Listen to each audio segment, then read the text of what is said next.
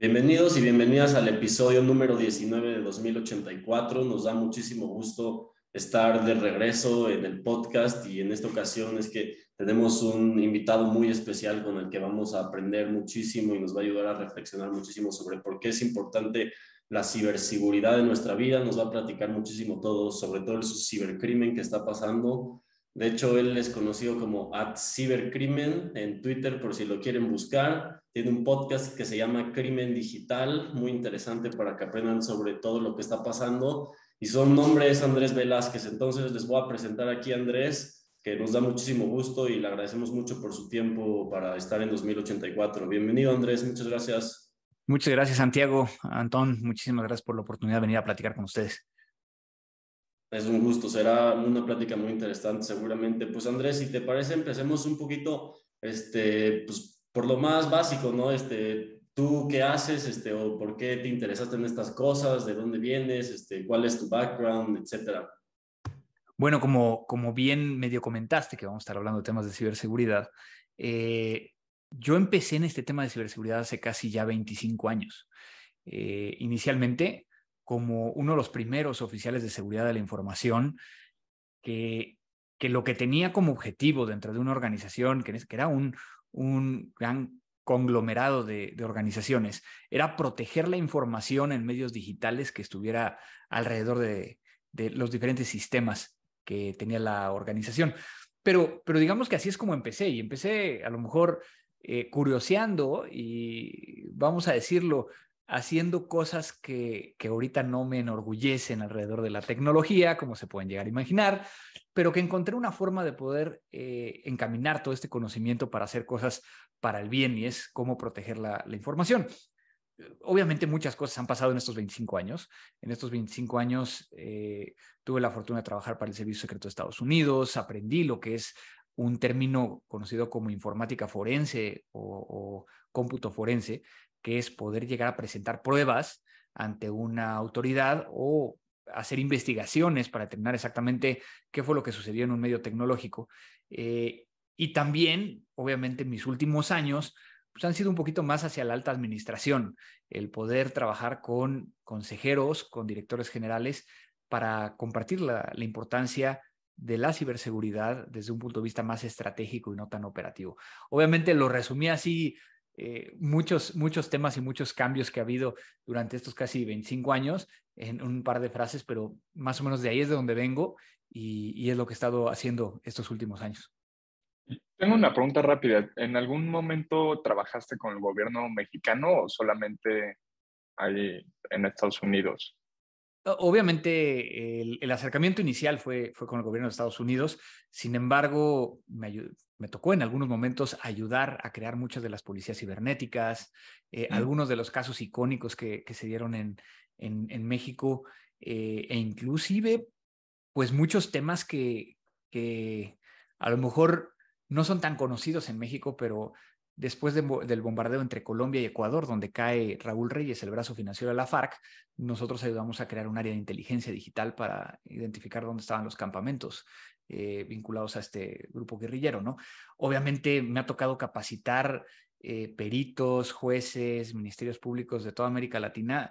El otro día estábamos contando que fueron más de, de 10.000 especialistas en toda América Latina y hubo un año en particular que recuerdo haber estado dando conferencias en, eh, a lo mejor Argentina, eh, Colombia, Perú y, en Uruguay en dos días, ¿no? Entonces sí me tocaba el estar viajando por, por muchos países y ese fue un proyecto muy interesante que hicimos con Microsoft, eh, con una unidad especializada que se llamaba Digital Crime Units, que logramos capacitar a todos estos especialistas.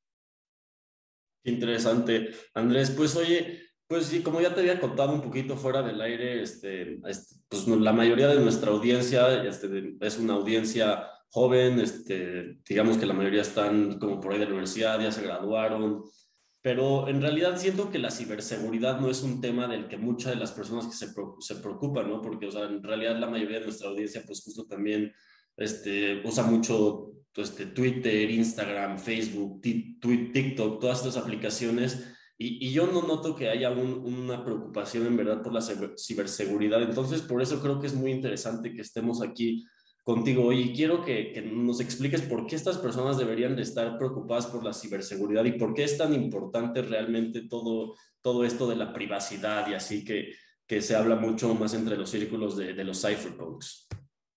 Es muy interesante tu pregunta porque a mí cuando, cuando llegan y me dicen, oye Andrés, este, eh, voy, a, voy a iniciar un startup o voy a emprender, ¿qué debería de, de, considerar? Yo a final de cuentas fui un emprendedor, ¿no? Hace, hace ya 16 años, donde pude llegar a crear Mática, que, precisamente se creó como este primer laboratorio de investigaciones digitales privado de, de América Latina.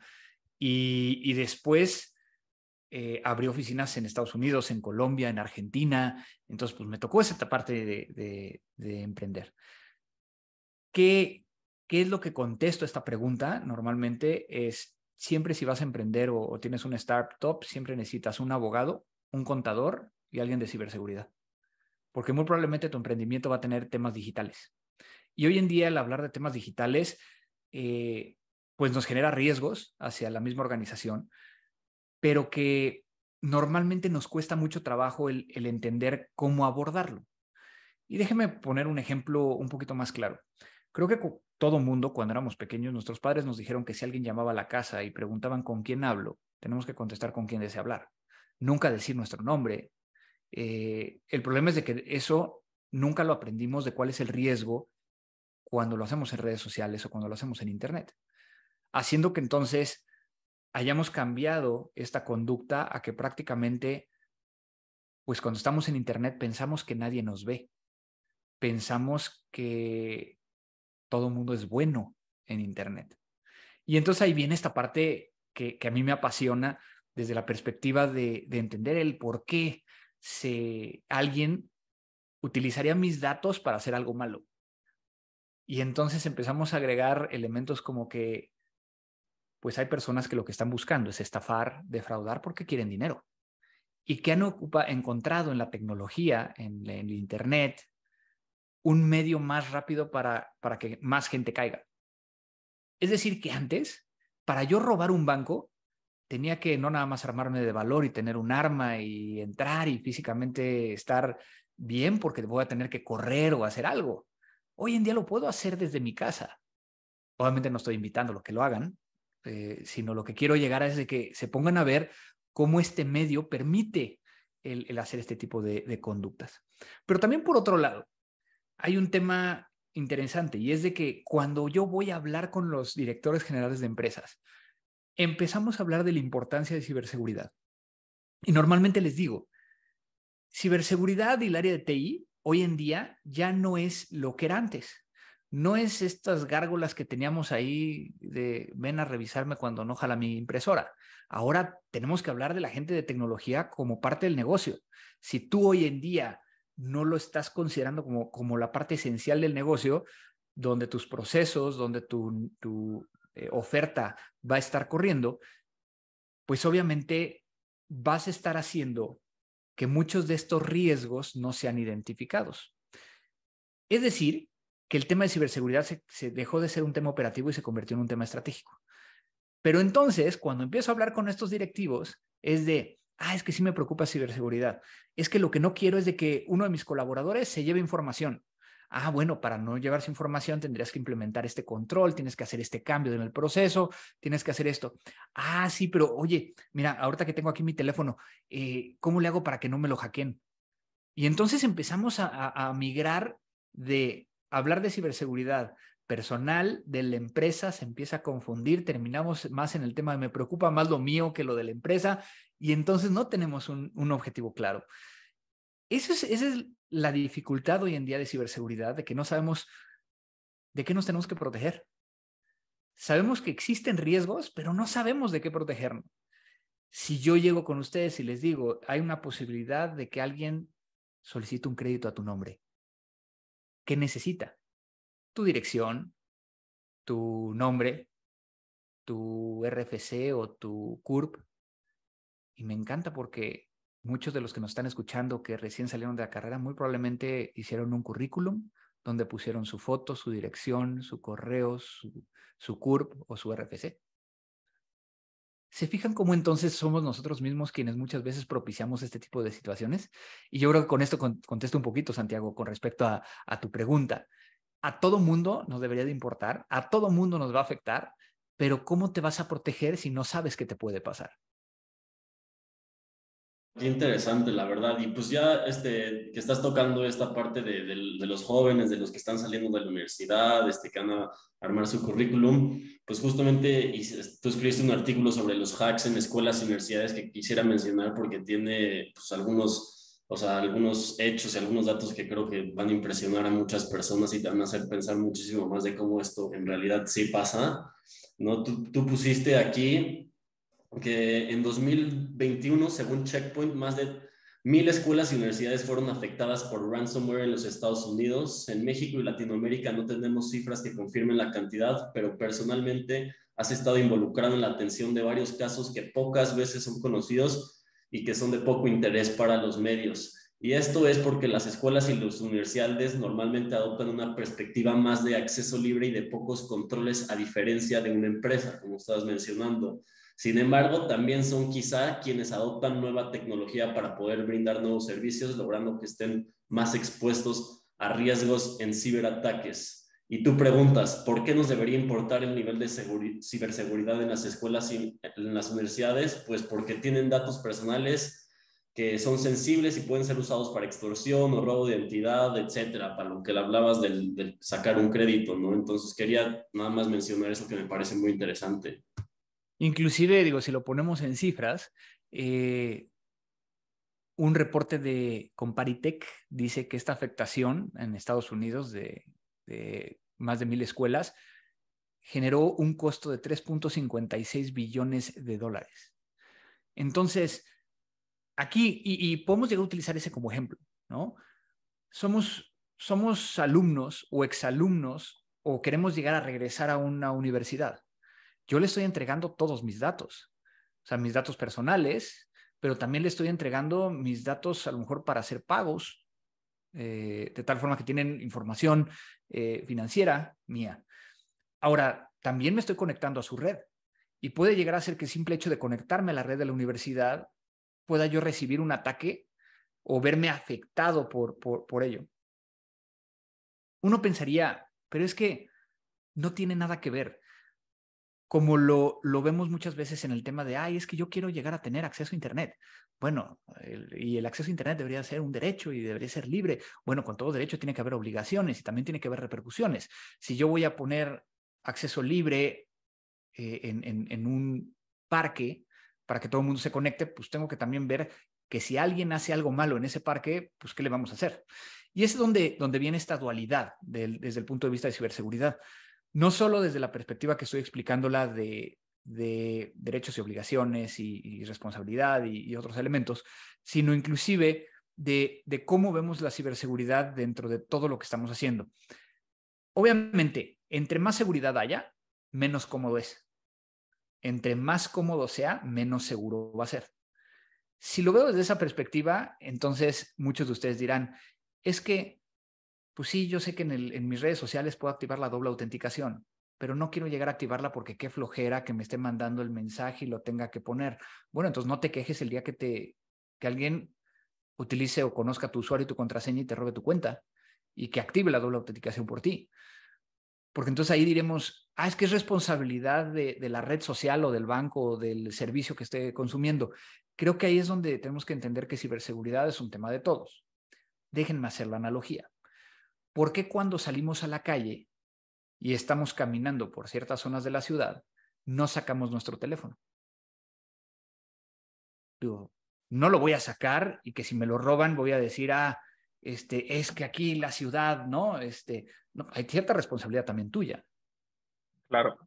No, y ahorita, Andrés, ¿qué recomendarías como un cambio de hábitos al momento de utilizar, ya sea desde tu computadora o tu teléfono, para protegernos de esto, ya sea con una VPN, parar de usar ciertas redes sociales? ¿Qué, ¿Cuál sería el, el mejor cambio de hábitos, dirías tú? Mira, yo creo que, que son varios. Uno, no hagas cosas en la vida virtual que no harías en la vida real. Si voy a un mercado y me ofrecen un teléfono iPhone al 50%, ¿lo compraría? Muy probablemente no. Pero nos encanta encontrar estos sitios en Internet donde te ofrecen el iPhone al 50%. O sea, si no lo hago en la vida real, no lo hagas en la vida digital.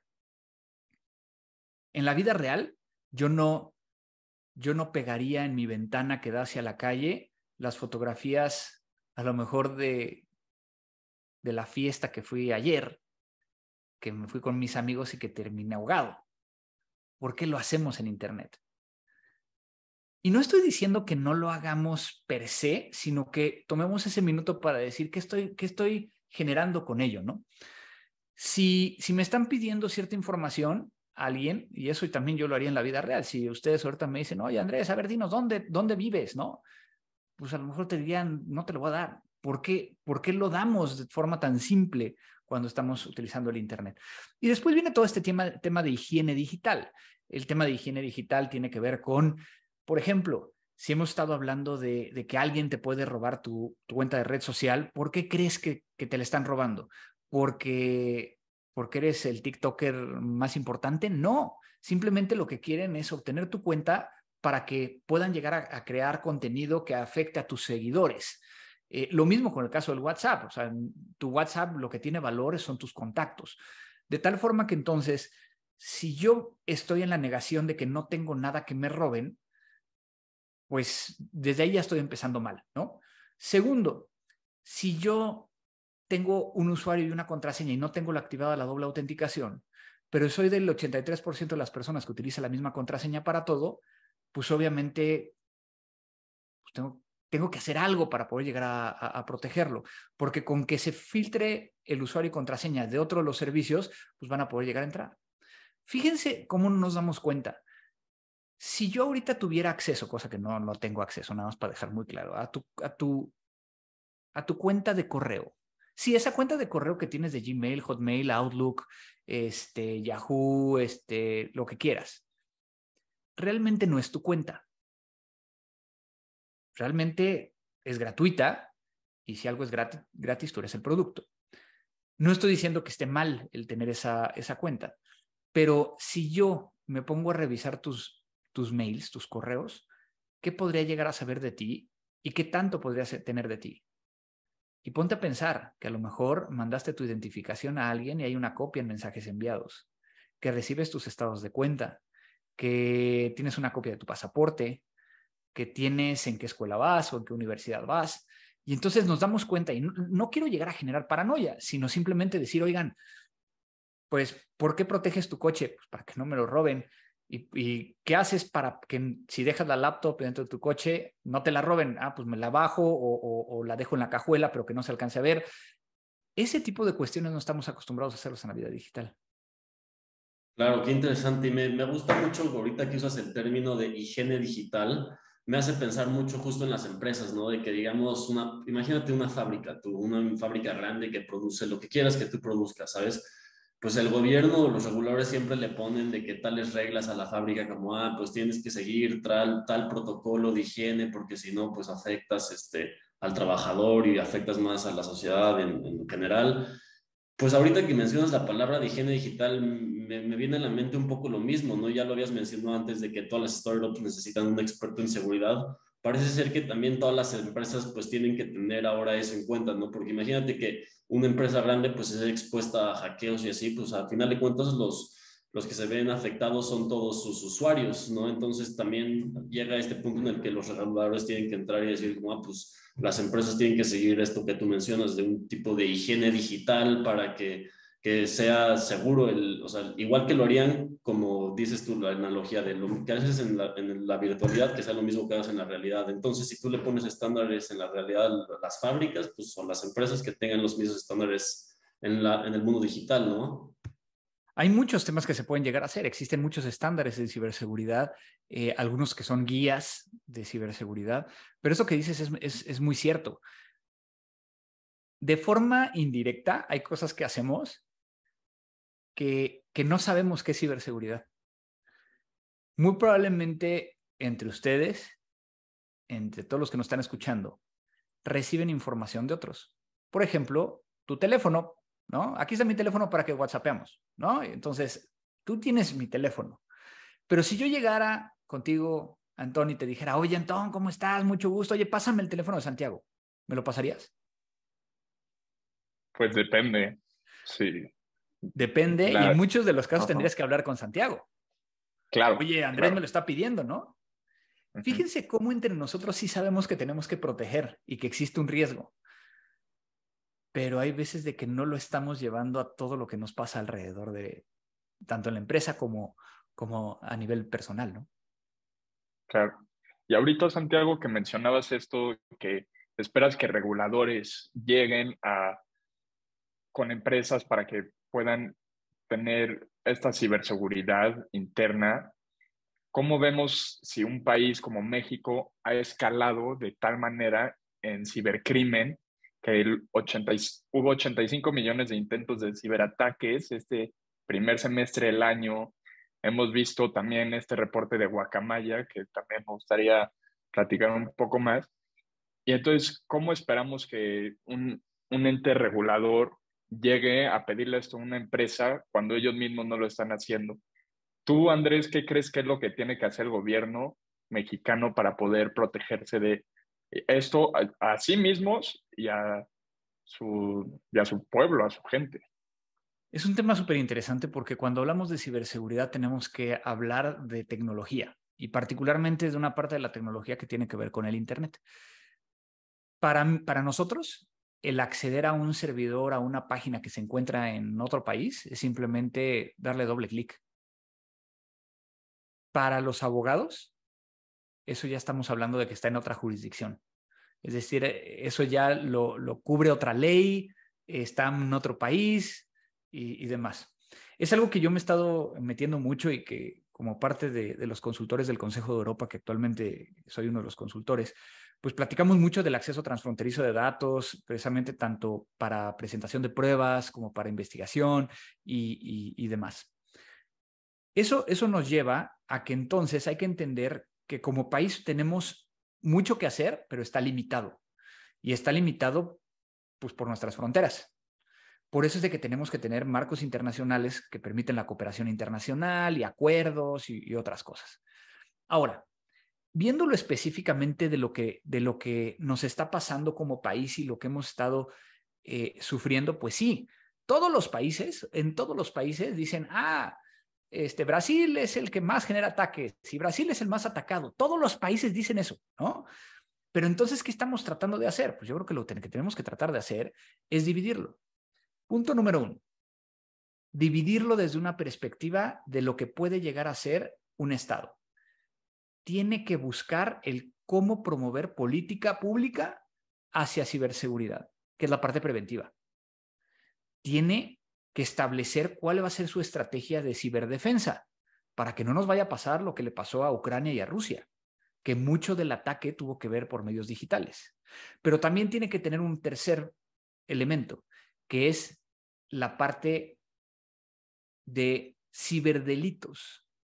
Y es que cuando alguien haga algo mal, pues existe una consecuencia y que se puede llegar a perseguir.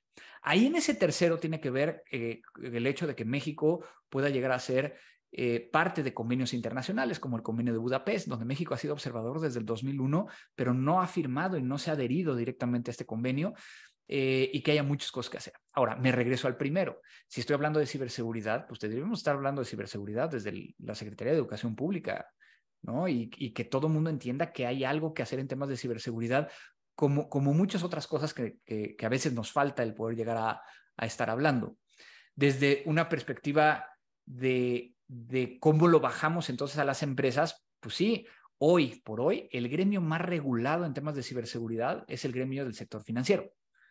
Sabemos perfectamente que la Comisión Nacional Bancaria de Valores y el Banco de México son quienes establecen cuáles son las reglas para poder llegar a evitar este tipo de ataques y que tienen, tienen que estar supervisados y los auditan y demás. Inclusive, cuando un banco, cuando una institución financiera, porque no necesariamente es un banco, puede ser una cooperativa, tiene una vulneración de, ciberseguridad, tiene 72 horas para poder llegar a avisar. pero eso no se hace público, porque en México tampoco hay una cultura ni tampoco una obligación de divulgar que me vulneraron, ¿no? Entonces, con esto lo que estamos viendo es que lo que necesitamos es una estrategia nacional. Una estrategia nacional que a lo mejor sí hay una estrategia por ahí, pero que no está muy clara, estaba muy básica, hay mucho por qué trabajar en ese sentido y que entonces eso pueda llegar a repercutir inclusive a, los, las personas de a pie, a cualquier persona. Que a mí me ha pasado el ir a platicar a la, Cámara de Senadores y Diputados y que te digan, es que el tema de tecnología no es un tema importante, necesitamos ir más hacia los pobres. Bueno, los pobres está su información dentro de una base de datos. Entonces, necesitamos entender que esto aplica a todos. Y hablando un poco de esto que aplique a todos, ¿cómo ves tú? ¿Estás a favor o en contra del Patriot Act de Estados Unidos? ¿Crees que fue una buena iniciativa? ¿Cómo, cómo has visto que ha cambiado durante los años? Es, es un tema difícil de poder llegar a explicar por qué. Y, y esto ya me estoy metiendo en temas un poco más jurídicos, ¿no? En América Latina estamos basados en códigos. En Estados Unidos estamos basados en precedencia. Es decir, que en muchos de los casos el, hecho de que no esté escrito no significa que, que no se pueda llegar a decidir si es algo bueno o algo malo, porque el juez lo va a determinar.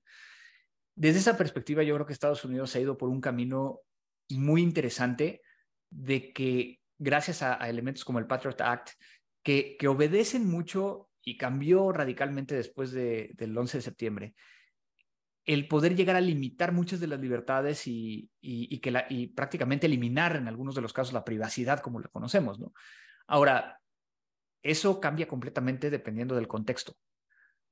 En países como México, si quisiéramos tener la transparencia que hay, no voy a hablar de Estados Unidos, voy a hablar a lo mejor de Suiza, donde en Suiza tú puedes llegar a encontrar una página web donde si busco tu nombre voy a encontrar dónde trabajas, cuánto pagas de luz, cuánto pagas de gas, dónde vives, ¿no? Cuánto pagas de impuestos. Eso, imagínate en México, con lo que estamos viviendo de inseguridad y lo que hemos vivido de inseguridad, se genera una oportunidad para que los delincuentes puedan llegar a atentar en contra de las personas. Entonces, yo creo que el tratar de, compararnos eh, con, países muchas veces no es la, forma correcta. Yo creo que tenemos que buscar el cómo logramos entender la realidad de nuestro país y proponer eh, dentro de, de, lo que nosotros estamos viendo, ¿no? Eso no, no exime que podamos llegar a ver qué es lo que está sucediendo en otros lados y cómo lo, lo, armamos. Muy bien. Oye, dos cosas que saco de, de, esto último que habías mencionado, ¿no? Primero, lo último que mencionas es este, sobre todo esta complicación que creo que ya lo hemos hablado en este podcast, pero sobre todo esa complicación que implica el regular este, la tecnología en un, pues, en un mundo tan globalizado, ¿no? O sea, como pues tú ya lo estabas mencionando ahorita, el gobierno mexicano va a tener que trabajar con otros gobiernos y así es, es algo muy complicado, chance podemos hablar un poco más de eso, pero la otra parte que realmente me parece todavía más interesante es que dices que quien más estándares tiene de, digamos, higiene digital es el sector financiero hoy en día en México, entonces, pues justamente por ahí quería este, tocar todo, todo lo que pasa, ¿no? Este, por el lado de, ahorita estamos viviendo un, un momento en el que está muy caliente el debate entre esto que va a pasar de las CBDCs, de las Central Bank Digital Currencies, el Bitcoin, las criptomonedas, que, que si pasa o que si no pasa mucho cibercrimen, de hecho, con, con todas estas tecnologías. Entonces, quería mencionar eso y a ver qué piensas. A lo mejor yo te, te voy a contestar de lo que normalmente me platican y, me piden mi opinión respecto a, todo este este ambiente, ¿no? Obviamente yo soy un early adopter de cripto, ¿no? Entonces, obviamente, eh, creo en el proyecto y, es algo que, que, de alguna manera estoy involucrado, ¿no? Ahora, es qué tan seguro es una cadena de bloques y si se puede llegar a, a hackear una cadena de bloques.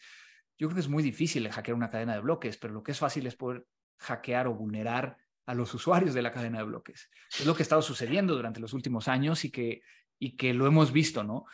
Entonces, el, tomar acciones como el hecho de, pues si vas a estar holdeando, no lo dejes dentro de tu wallet, eh, dentro del exchanger, sácalo un wallet externo, un hard wallet, un cold wallet, eh, y, aprende a administrar todos esos elementos, son los que te van a permitir llegar a, asegurar eh, esos, esos elementos, ¿no? Ahora, se ha escuchado también mucho, del tema de, es que las criptomonedas se utilizan únicamente para eh, hacer cosas ilegales, igual el dinero.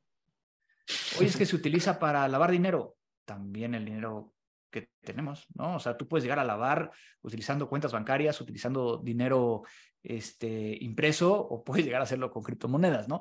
Entonces yo creo que, que ahí, eh, desde un punto de vista de ciberseguridad, yo creo que mi, mi perspectiva es, pues tenemos que, empezar a entender también esos riesgos que existen desde el punto de vista de la tecnología, del uso de la tecnología. Y, aquí voy a utilizar una frase que, me, creo que va a englobar un poquito lo que hemos estado hablando.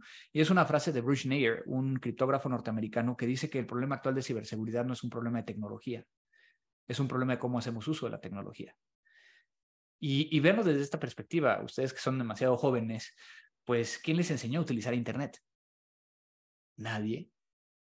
Entonces, pues, ¿cuáles son los riesgos? No sabemos. Entonces, si no empiezas a escuchar de alguien más cuál es el riesgo, pues vivimos en, en y alguien me decía, es que yo prefiero eh, vivir en, en, en no entender qué riesgos existen que vivir con la paranoia que tú traes, ¿no? Le digo, pues no, yo creo que está al revés, porque el día que te pase, vas a decir, ay, ¿por qué no escuché Andrés?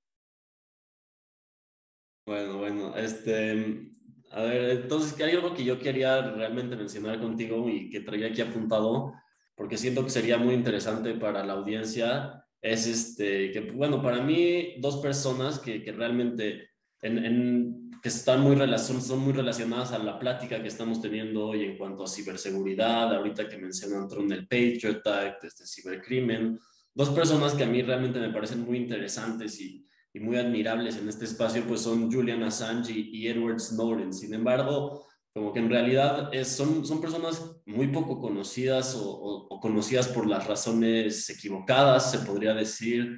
Este, realmente, yo la pregunta que te quisiera hacer a ti, porque me imagino que, que, que tú también sabes mucho de ellos, de su historia, de, de lo que han hecho, es por qué es importante que las personas sepan, por ejemplo, por qué Julian Assange está encarcelado, por qué es importante que las personas sepan lo que ha hecho Edward Snowden, por qué, por qué es importante que sepamos quiénes son estos personajes y lo que han hecho. A lo mejor en este caso voy a, a discrepar un poquito, pero, pero es mi punto de vista y creo que de eso se trata, ¿no? Por, por mi background, obviamente para mí el, tema de la legalidad es muy importante. Pero también por el otro lado, la transparencia.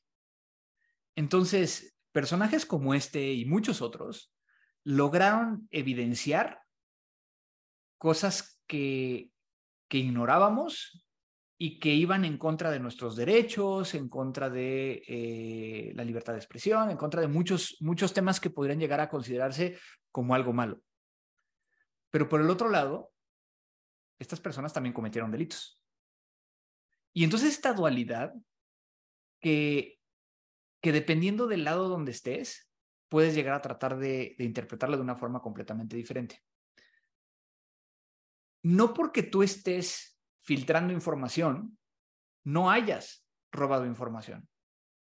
Y entonces viene esa parte súper complicada de, de, es que hicieron bien o hicieron mal. Y hay todo un, eh, tratado, hay toda una, investigación al respecto de los whistleblowers, ¿no? El famoso whistleblower, eh, que al final de cuentas te puede llegar a ayudar. Pero entonces, en algunas culturas, el whistleblower, el, sapo, como le dirían en Colombia, este, el chismoso, como le podemos llegar a decir en América Latina, puede llegar a tener esta, esta dualidad y que sería muy complicado el poder llegar a, especificar una, una, postura. Particularmente en mi caso, que estamos hablando de, de, estos personajes, yo creo que sí cometieron un delito, pero que también nos ayudaron a saber muchas de las cosas que están sucediendo. Ahora, si esto no genera un cambio a nivel, a nivel eh, gubernamental, pero también a nivel social, es donde pues, realmente, ¿por qué lo hicieron? Creo que ellos lo que lograron hacer fue ponerse al límite, lograr el transparentar esto y lograr, a diferencia de muchos otros, un cambio. Un cambio de entender qué era lo que estaba sucediendo y que muchas personas cambiaran la forma de actuar o lo que, o lo que esperaban de ese gobierno o lo que esperaban de, de esa situación. Y yo creo que ahí es donde está el valor. Supongo que tienes el mismo punto de vista sobre el ataque ahorita de estos guacamayas o guacamayas que tuvieron el ataque a la Sedena, que luego dieron el reporte pues a Carlos Loret de Mota y salió todas estas noticias de que el presidente Andrés Manuel está enfermo y todo. ¿Crees que por ahí mismo va este punto? ¿O por qué ellos lo harían de manera anónima también y los otros sí revelarían quiénes son? Es, es prácticamente lo mismo y es muy interesante porque a final de cuentas alguien vulneró un sistema. Y si vemos la ley, en el caso de México, en el artículo 211 bis 1, eh, al 7 habla acerca de violación de sistemas de información. Hay un bis en particular que habla sobre sistemas del Estado.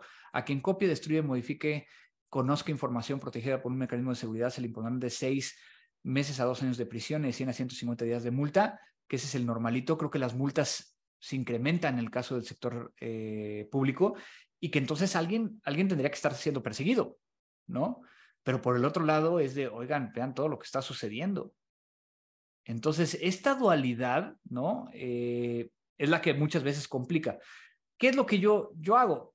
Pues a mí que me invitan a los medios a platicar acerca de Guacamaya, pues yo lo que les digo es, oigan, pues Guacamaya eh, involucra un ataque de este estilo, donde encontraron una vulnerabilidad, un error en un, en un pedazo de, código de, software que estaba vinculado a un servidor de correos electrónicos, o tuvieron correos electrónicos. Eso más o menos tardaron tanto tiempo en, en, poder llegar a, a sacarlo. O sea, y eso evidencia otras cosas la capacidad de detección por parte de Sedena, la capacidad de reacción por parte del, gobierno mexicano y, ya otros elementos eh, vinculados, ¿no? Creo que como especialista o como experto en temas de ciberseguridad no me compete meterme al resto. Y, es lo que me ha ayudado a, hacer como que el quien está explicando de cómo se dan estas, estas circunstancias. Ahora, lo que más me llama la atención, y creo que de alguna manera Santiago lo, comentaba hace rato con el caso de, de, estos otros personajes, una de las realidades es de que cada vez que hablamos de ciberseguridad, muy pocas personas le ponen interés y menos se enteran de lo que realmente está sucediendo. Y ese es yo creo que el, el, punto que también abona a todo lo que estamos platicando. El de, pues yo no tengo nada, o sea, ahí en, en, en Guacamaya, en Sedena, pues no hay nada que me afecte a mí cuando realmente sí lo hay, si lo vemos desde un punto de vista de un contexto político, de un contexto social, de, la vulnerabilidad que puede llegar a generar hacia, hacia un gobierno donde todo el mundo eh, estamos dentro de este país, ¿no?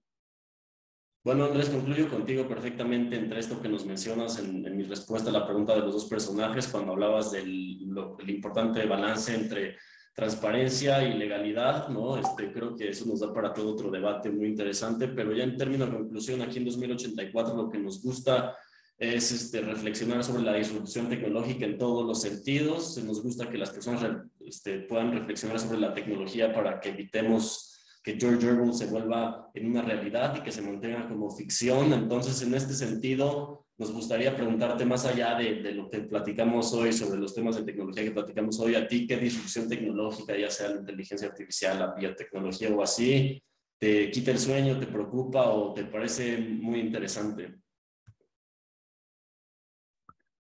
Yo creo que, que a pesar de que, de que yo estoy muy metido en el tema de ciberseguridad, eh, algunos de, mis seguidores lo saben que, también soy piloto de, aviones y entonces eh, creo que todo lo que viene alrededor de, lo que se pueda llegar a hacer en el espacio, de lo que puedan llegar a, hacer estos drones voladores, eh, mm, que, a final de cuentas, digo, inclusive lo podemos llegar a unir con temas de ciberseguridad y, y ese es el gran tema.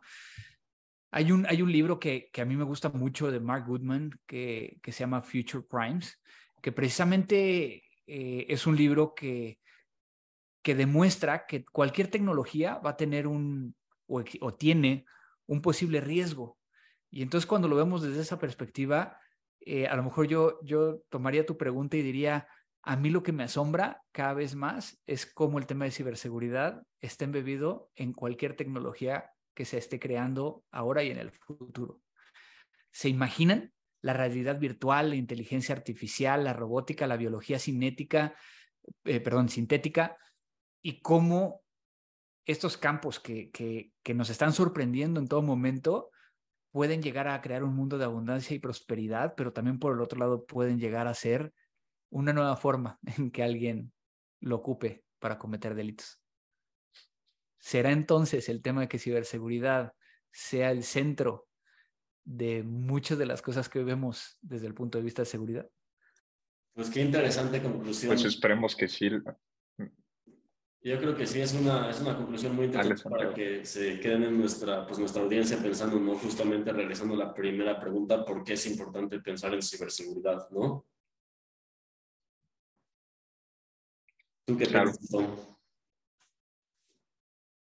No, estoy completamente de acuerdo. Yo creo que la verdad, ciberseguridad va a ser un tema de gran importancia en el futuro. Ya estamos empezando a ver pequeñas este, pues, destellos y cómo nos está afectando en nuestro día a día. Y conforme más se usen las tecnologías, pues más vamos a tener que estar con este tema presente. Así que Andrés, muchísimas gracias por haber venido a 2084 y espero tengas un buen día. Sí, Andrés. Muchísimas gracias por la invitación. pero muchas gracias, ¿eh? Muchas gracias por tu tiempo y esperemos que te tengamos de, de nuevo en 2084 para algún día. Estaría muy Muchas bien. gracias. Hasta luego. Nos vemos. Chao. Gracias, hasta luego. Cuídate.